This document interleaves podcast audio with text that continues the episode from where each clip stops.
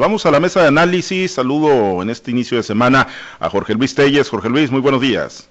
Sí, buenos días, Pablo César. Muy buenos días a Francisco Chiquete, Osvaldo Villaseñor y a todos los que nos escuchan esta mañana. Muchas gracias. Eh, saludo a Osvaldo Villaseñor Pacheco. Osvaldo, muy buenos días. Bueno, retomamos la, comunicación con Osvaldo Villaseñor en unos, en minutitos más. Eh, Jorge Luis eh, y a Chiquete ahorita los saludamos también. Jorge Luis, eh, decirte, bueno, comentar, ¿no? El tema ahí que, planteábamos, hay, hay muchos, ¿no? En el tema político los candidatos no paran, no se detienen los candidatos a los diferentes puestos de elección popular, pero también derivado de las elecciones y de estos comicios, hoy, bueno, aparece una serie de entrevistas de Ricardo Monreal, quien es el presidente de la Junta de Coordinación Política, el líder de la mayoría morenista, en el Senado y con una advertencia ahí diciendo, a ver, si Morena no gana las elecciones el próximo 6 de junio, Morena con la mayoría que todavía va a tener en la Cámara de Diputados en esta legislatura, si no se ganan las elecciones, va a proceder a la reforma al Instituto Nacional Electoral, no se clarifica específicamente qué es lo que se estaría buscando, aunque han hablado de extinguir al instituto, pero bueno, eh, pues de nueva cuenta, una advertencia de esa naturaleza, eh, Jorge Luis, si no me favorece, en las cosas, bueno, pues simple y sencillamente las cambio, Jorge Luis. Bueno, lo que llama la atención aquí es eh, por qué ese temor de, de Morena a que van a perder. Si todas las encuestas les están dando, les pronostican, aunque las encuestas dicen que no es pronóstico de lo que va a acontecer, sino una foto del momento, como luego dicen los que hacen encuestas, pero todas las encuestas ubican, dan un escenario favorable a Morena en la repartición de diputaciones federales, de las 500 diputaciones en la en la próxima Cámara de Diputados, aún y con todos los, eh, ajustes que está haciendo el INE, errores que se cometieron hace tres años y que bueno, hay que reconocer que fueron errores, ¿por qué no se aplicaron hace tres años? Eso que le dio a, a Morena pues una, una mayoría pues muy por encima de lo que debería haber tenido. La mayoría de Morena debe haber sido únicamente del 8% sobre su votación. Y, la, y, y, los diputados de Morena pues fácilmente superan el 50% de los votos. Morena creo que tuvo 38, 39%, más el 8%, debe haber tenido 46, 47% de los votos, de los diputados, perdón, y sin embargo superan, superan la mitad, están de hecho en la mitad más uno, ellos por sí solos, y con los aliados pues hacen la mayoría calificada que se requiere. Para esta reforma de la que habla Monreal, pues ocupa la mayoría calificada, porque es una reforma constitucional la reforma calificada son el 66.6%, ellos están hablando de que pueden tener 67.5% de la mayoría calificada de, de, la votación total, que sería pues suficiente para modificar la ley electoral y bueno, pues para buscar maneras de protegerse, de protegerse ellos y de proteger al presidente en los últimos tres años de, su, de su mandato. Hay que reconocer y decir que ellos están en todo su derecho. Quizás no sea lo mejor eh, éticamente hablando, pero pues ellos están en su derecho, es una estrategia de lucha a la que tienen derecho a recurrir, buscar eh, por todos los medios contar con esta mayoría. Y bueno, pues como dicen ellos, si pierden la elección se va a proceder a reformar la ley para, para seguir contando con la seguir contando, yo no sé si, si no va a tener mayoría, porque la, esta reforma se hace, se haría en el caso de perder la mayoría, como, hay, como está clara la advertencia, pues yo no sé en qué va a consistir, ¿no? Porque pues si pierde la mayoría en, en, las urnas, pues la van a perder por más reformas que, reformas que, que, hagan a la ley, pero pues eh, están buscando por ahí algunos refugios, ¿no? Para protegerse, me imagino que para los proyectos legislativos que se avecinan, para los planes que tiene el presidente, pero lo que más llama la atención es esto, ¿por qué ese temor a perder elección? Lo hice Monreal, lo hice Mario Delgado, lo hizo el presidente López Obrador. Advierten quizás que hay una reacción negativa de la gente, por un lado, pero por otro, pues no dejan de decir, ¿no? Ya estamos adelante, vamos a volver a ganar, vamos a, a tener una mayoría calificada. Si están tan seguros, Moreno, entonces, ¿por qué está haciendo esta clase de argucias? Porque esos son argucias, aunque legítimas, nadie le puede negar ese derecho mientras esté en el poder yo diría que así como Morena va a reformar la ley, bueno, pues la próxima mayoría también puede reformar la ley. No sé cuánto tiempo debe pasar entre una, una reforma y otra, pero la próxima legislatura, en caso de una reforma a la ley, pues pueden dar marcha atrás. te digo, no, no sé jurídicamente cuánto tiempo debería de, pasar entre una razón y una contrarreforma, pero así como ellos lo pueden hacer, bueno, pues también la próxima legislatura está en su derecho y tiene la capacidad para hacerlo. Pues sí, sí, la realidad es que, pues digo, pues manda, ¿no? El que tenga la mayoría ahí en el Poder Legislativo y, bueno, efectivamente, si se logra hacer una reforma antes de que termine la presente legislatura, en función de si le favorecen o no los resultados a Morena, ¿no? Que eso es lo que llama la atención. Si no me favorecen, voy contra el Instituto Nacional Electoral. Chiquete, te saludo con gusto. Excelente inicio de semana.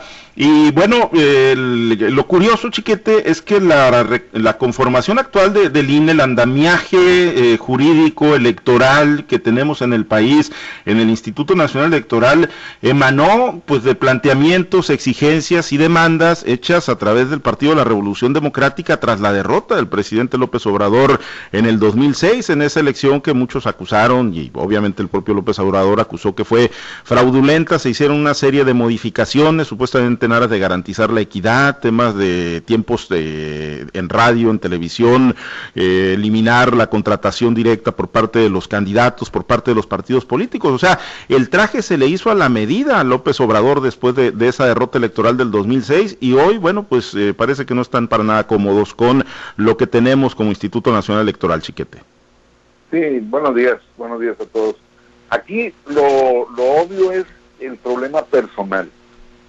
Eh, tanto el presidente como sus principales operadores políticos consideran que las eh, penas electorales por las que están pasando se las deben personalmente a Lorenzo Córdoba, el presidente del Consejo General del, INE, y a Ciro Murayama, eh, que es otro de los consejeros que ha tenido mucha participación muy activa. Entonces, entiendo yo que esta, este intento de reformas tendría la necesidad para Morena de garantizar que no llegasen personajes con este con este tipo de orientaciones amarrarle las manos a cualquier nuevo presidente del INE del Consejo General del INE para evitar medidas como estas que ya mencionaba la, la, de, de evitar la representación e incluso acciones tan tan aparentemente radicales como las de evitar las candidaturas de personajes indeseados como es el caso de, de Félix Salgado Macedonio.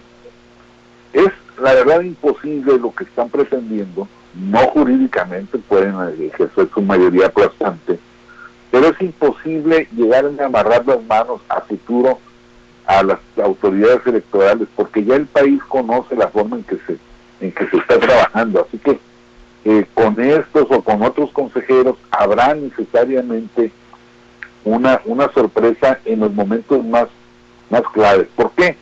Porque ya hay una cultura política, si no entre las masas, que de algún modo la intuyen, sí entre los grupos de análisis y, y, de, y de conducción de los organismos intermedios. Entonces, pues sí, van a poder hacer su, su, su show, su conseguir su, su venganza personal de destituir a, a, Lorenzo Córdoba, a Ciro Murayama, pero al final tendrá que prevalecer la forma de operación legal. Entonces sí creo que vayan a hacerlo.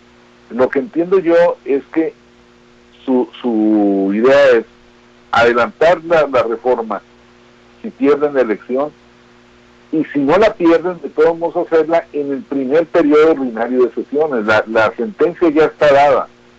La venganza contra estos consejeros ya está en marcha. Lo único que les falta es saber cuándo tienen que hacerlo, si ahorita o después de las elecciones. Eso es, eso es, digo, si después de las elecciones o después del cambio de legislatura. Eso es lo que está en duda, pero lo demás, ellos ya están dispuestos a llevar a cabo su noche de los cuchillos largos. Así que no, no, no nos sorprenda pues que de una manera o de otra se anuncien estos cambios al INE.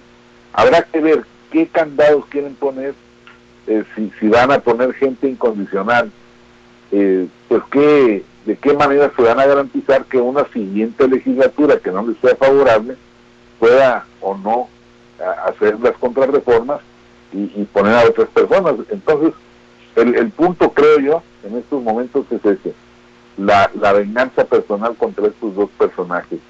Y bueno, pues la, la forma tan burda en que expresan su falta de empatía con los procesos democráticos.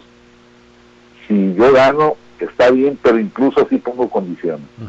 Pues sí, sí, ese es el gran tema, ¿no? Si no me gusta algo, bueno, pues lo destruyo, lo aniquilo o lo extermino, ¿no? Que es una de las palabras que han utilizado. Osvaldo, te saludo con gusto, excelente inicio de semana, pues platicando, ¿no? La advertencia que ya lanza Ricardo Monreal, el, líder de la mayoría morenista en el Senado de la República, si a Morena no le favorecen los resultados de las elecciones el próximo 6 de junio, inmediatamente buscarían periodo extraordinario y antes de concluir la legislatura sacar una reforma al Instituto Nacional Electoral, Osvaldo. Buenos días, hola César, buenos días Chiquete, buenos días Jorge Luis. Y miren, yo creo que estamos viendo una edición más de muchas, muchas, muchas que tiene que ver con la forma y el comportamiento de este gobierno federal. Eh, siempre atacando, siempre señalando, siempre amagando. Pero lo cierto es que en esa forma han encontrado ellos pues ahora sí, que un, un redil de conveniencia para ellos.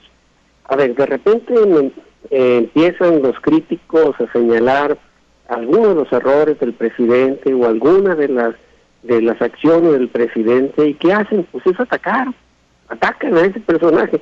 Hoy el INE está convertido en un problema para el presidente y qué están haciendo atacándolo. De diferente manera de que si Lorenzo Córdoba es FIFI de que si es corrupto, de que es una cueva de ladrones el INE, de que si es parcial, de ahora están amagando con que si van a hacer una reforma constitucional para modificar la ley orgánica del INE, en fin, eh, son de las diferentes formas, pero es el estilo, y ese estilo le ha funcionado hasta, hasta el día de hoy al presidente. Si el presidente no mantiene la indignación y el coraje y le da carnitas a la gente, a su base social que lo sigue diciéndole, mira, es que no avanzo por culpa de aquellos, por aquellos que en el pasado hicieron esto, o porque en el pasado aquello. Esa misma gente estuviera vuelta en contra del presidente ahorita exigiéndole resultados, pero no, le está permitiendo, le está concediendo un periodo de gracia hasta que el presidente y ahora sí ya terminé mi, mi, cuarta transformación. Entonces por eso ataca y ataca a todos sus detractores el presidente, porque no puede enfrentar una realidad. Si en la realidad la enfrenta, los números para él serían catastróficos, no hay resultados de nada, hombre. Entonces para él es más conveniente estar manteniendo el ataque hacia el pasado y decir, mira, por eso no avanzo. Y esta es una edición más, lo que está sucediendo contra el INE, pero veamos lo que está sucediendo también en, en, otros, en, otros, en otros sectores, incluso contra la misma prensa, contra los medios de comunicación, contra sectores empresariales. Pero yo creo que lo más... Eh, ilustrativo de lo que viene es qué va a pasar con esos terrenos que hoy están aflorando, que expropiaron sin expropiar, los declararon terrenos de la nación, o sea, no, no, no se, niegan a pagar a los a los dueños de esos terrenos para la construcción del aeropuerto de Santa Lucía, se habla de por lo pronto 500 hectáreas, y que ni siquiera las quieren, las quieren pagar. Entonces, es algo de lo que hemos advertido que va a venir y el presidente mantiene un poder férreo como lo tiene el día de hoy, poder hacer lo que él quiera sin siquiera ser molestado por la ley. ¿Qué le dice el presidente a los a los que reclaman la propiedad de terrenos? Ah, pues demándenme ante el Tribunal de Justicia, ante las autoridades judiciales. Pues sí, pero el señor ya las tiene. Entonces, eh, eso es parte de lo que estamos viendo y es parte de una estrategia y un guion que ha sido el presidente de la República y que hasta ahorita le ha funcionado, hay que decirlo, hay que decirlo. Pues eh, sí, sí, son temas que polarizan y que mantienen ahí la, atención ¿no? de la opinión pública y de la ciudadanía, ¿no? Los buenos contra los malos, los malos contra los buenos. Eh, bueno, eh, hay otro tema, hoy se retoman las clases presenciales después de más de un año, digo, aunque deja muy en claro la Secretaría de Educación Pública y Cultura que no son propiamente clases presenciales, de alguna manera sí van, a, sí van a regresar a las aulas algunos alumnos. Jorge Luis, el día de hoy se retoman las clases en esta modalidad de centros comunitarios de aprendizaje, de acuerdo a lo que ha dado a conocer la CEPIC. Son más de 600 los que quedaron habilitados en todo el estado de Sinaloa. Y bueno, la pregunta es, eh, ¿se necesitaban? ¿Verdaderamente van a combatir la deserción escolar en lo que es la última etapa del presente ciclo escolar? Ya estamos, que será dos meses, ¿no? De que concluya escasamente el, ciclo escolar 2020-2021. No se ha iniciado todavía la vacunación a los maestros. Esto va a ocurrir a partir del 12 de mayo, de acuerdo a lo que dijeron también las autoridades federales en el plan de vacunación. Y, bueno, Jorge Luis, era necesario eh, correr el riesgo de meter otra vez a niños y maestros a las aulas, aunque sea en una modalidad restringida y controlada, pero bueno, cuando ya está por concluir el presente ciclo escolar. Fíjate, profesor, que este tema se ha tocado, hay entrevistado en otras ocasiones en otros programas, y siempre contento contesto lo mismo. Si yo fuera padre de familia, tuviera hijos en edad escolar, incluso primaria, secundaria, hasta para preparatoria, ni de loco los mando a la escuela, ni de loco. prefiero que pierdan el, ciclo escolar y no Yo así he sido muy radical en este sentido. Sin embargo, esto me parece un experimento interesante como lo están planteando, porque pues sería con, todos los cuidados y este, en, tales y cuales regiones del estado, básicamente donde, donde se presentan las mejores condiciones, con la advertencia de, pues, que en cualquier eh, em, posible rebrote este, este, experimento se cancela inmediatamente, porque también hay que admitir que después de prácticamente más de un año que los niños han estado fuera de las aulas, bueno, pues eh, hay, hay muchos eh, problemas de tipo mental, no, no únicamente los niños, sino pues también los adultos tenemos nuestras problemas. Yo quiero saber quién, quién no ha padecido de repente esta crisis que ha producido un cogimiento. Gracias a la aplicación de las vacunas que precisamente ha estado eh, pues reduciendo, ¿no? En cuanto se ha reducido en cuanto a permanencia en casa, ya puede salir eh, la persona hacer labores elementales, pero confía.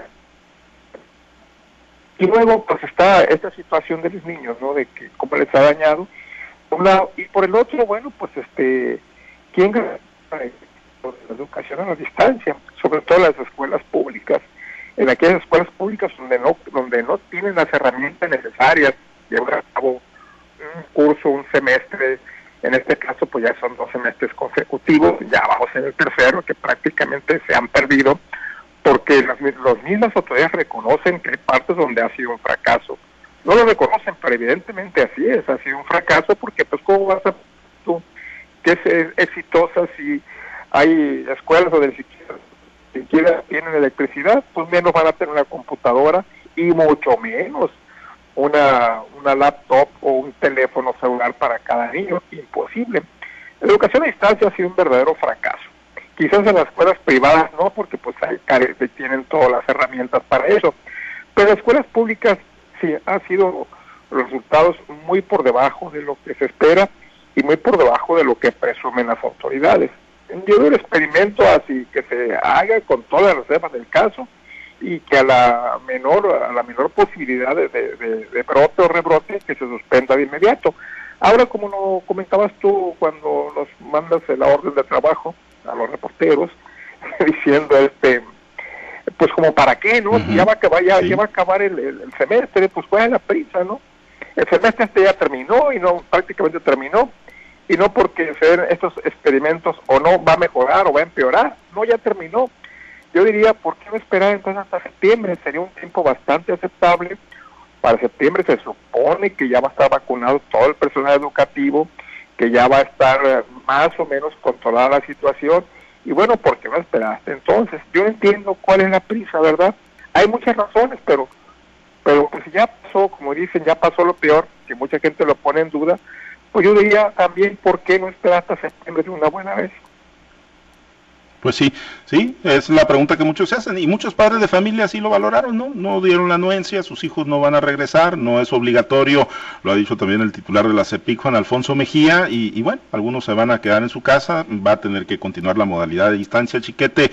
Buen experimento como ensayo para pues ir viendo lo que será el retorno presencial a partir del próximo ciclo ya en forma, chiquete, o innecesario esto de los centros comunitarios de aprendizaje.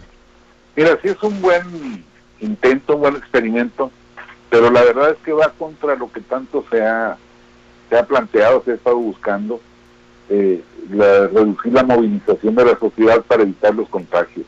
Es cierto que la curva va descendiendo por fin, pero el riesgo todavía sigue siendo alto.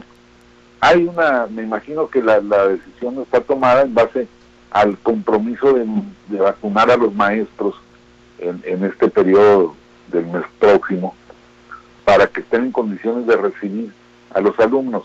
Sin embargo, hay que recordar, una, que ni los calendarios de vacunación han sido exactos, y dos, que aún vacunados los maestros o todas las personas que reciban una vacuna deben esperar por lo menos un periodo de 15 días después de la segunda vacuna para poder generar los anticuerpos y darse oficialmente por vacunados y tener las, eh, defensas necesarias. Así que, pues si viene la vacuna en mayo, estará apenas siendo la primera, la primera parte y no tendrá las condiciones de salud necesarias para manejarse públicamente. Entonces, no es eh, algo tan urgente. Si están teniendo la pérdida del semestre, pues ya se perdió eso. No tiene vuelta de hoja, como dice Pérez. Pues, ¿qué, puede cambiar una serie de, de, pláticas informales como las que se ven en estos centros de apoyo? insisto, hay que reconocer que se están buscando modos, se están haciendo esfuerzos, que ya hay familias que no aguantan más la, la pues la congelación de, esas relaciones sociales, eh, sobre todo los chamacos, pero sí es mucho lo que sigue estando en juego. Ojalá que salga bien esto, porque bueno, ya es un hecho que se aplica, y ojalá que los padres de familia, los maestros, todos estén conscientes del riesgo que están corriendo y extremen las precauciones. Pues sí, y ojalá que así sea, ¿no? Y que sobre todo pues, los muchachos, los niños, ¿no? Que pues están deseosos de reencontrarse con sus maestros, con sus maestras, con sus compañeros, pues vayan bien pues aleccionados, ¿no? De, cuáles son los límites y cómo hay que seguirse cuidando. Osvaldo, eh, con tu comentario concluimos, ¿necesario o innecesario que se habilitaran los centros comunitarios de aprendizaje a partir del día de hoy?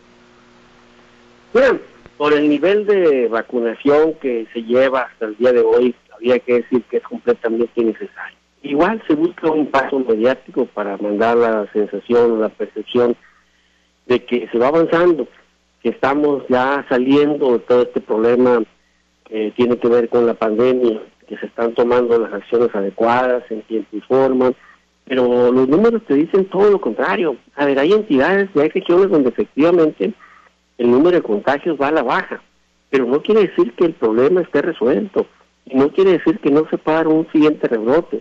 La misma Organización Mundial de la Salud ya está advirtiendo de un nuevo rebrote. Hay países que ya lo están sufriendo y que lo sufrieron primero que México las crisis de contagios. Entonces, la gran pregunta es, a ver, el, ciclo ya se perdió, hombre. Por más que digan que van a regresar a clases y van a estar ahí 15 días o un mes, dependiendo, para la comunidad que no tuvo la oportunidad de tener acceso a internet, de tener acceso a programas en línea, para eso, para esa parte de la comunidad, la verdad las cosas, el, el ciclo ya se perdió. ¿Qué les va a quedar eh, a los maestros? Pues pasar a todos los alumnos a un siguiente grado. Sería muy, eh, digamos, catastrófico para el gobierno declarar este ciclo nulo, o sea, que al final de cuentas los alumnos vuelvan a cursar a partir del próximo ciclo, el ciclo este que se perdió no lo van a hacer, no lo va a hacer el gobierno porque significaría un reconocimiento, un fracaso. Entonces, lo, lo que sí es que por un mes o por 15 días que puedan regresar, lo único que se va a hacer es arriesgar, no tanto, fíjate, a, los niños, sino a la comunidad de adultos que puedan ser más propensos a, padecer este, esta enfermedad o a, sucumbir ante el virus, por la simple razón de que se va a movilizar toda una estructura. O sea, no es solamente decir, ah, van a estar el niño, no. Es movilizar transportes, es movilizar padres de familia, es, ah, es, regresar a la movilidad normal que implica un regreso a clases. Y eso se nota, se nota en las ciudades, se nota en las comunidades, y bueno, es una exposición que a mi juicio no tiene razón de ser. Sí, ahí está, entonces, eh, por lo pronto, pues hoy, hoy inician, son más de 600 los que se están habilitando y que estarán operando, ¿no? Ahí con, con, presencia, pues, limitada y controlada por parte de los estudiantes. Ojalá que sea un buen ensayo para lo que será el retorno formal a partir del próximo ciclo y que no, pues, vaya a tener repercusiones mayores en el tema de la salud. Osvaldo, nos despedimos, muchas gracias. Ahora que está, saludos, muchachos. Gracias, Jorge Luis, excelente inicio de semana. Muy buenos días. Gracias a Francisco Chiquete. Francisco, gracias. Buen día, Pablo César. Saludos a todos. Gracias a los compañeros operadores en las diferentes plazas de Grupo Chávez Radio, por supuesto al auditorio. Manténgase conectado con nosotros a través de nuestras plataformas digitales, nuestro portal www.noticieroaltavoz.com. Desde luego, eh, tenemos presencia en Facebook, en Twitter, en Instagram, los podcasts en Spotify, ahí los encuentra todas las secciones de Altavoz. Soy Pablo César Espinosa, le deseo a usted que tenga un excelente y muy productivo día.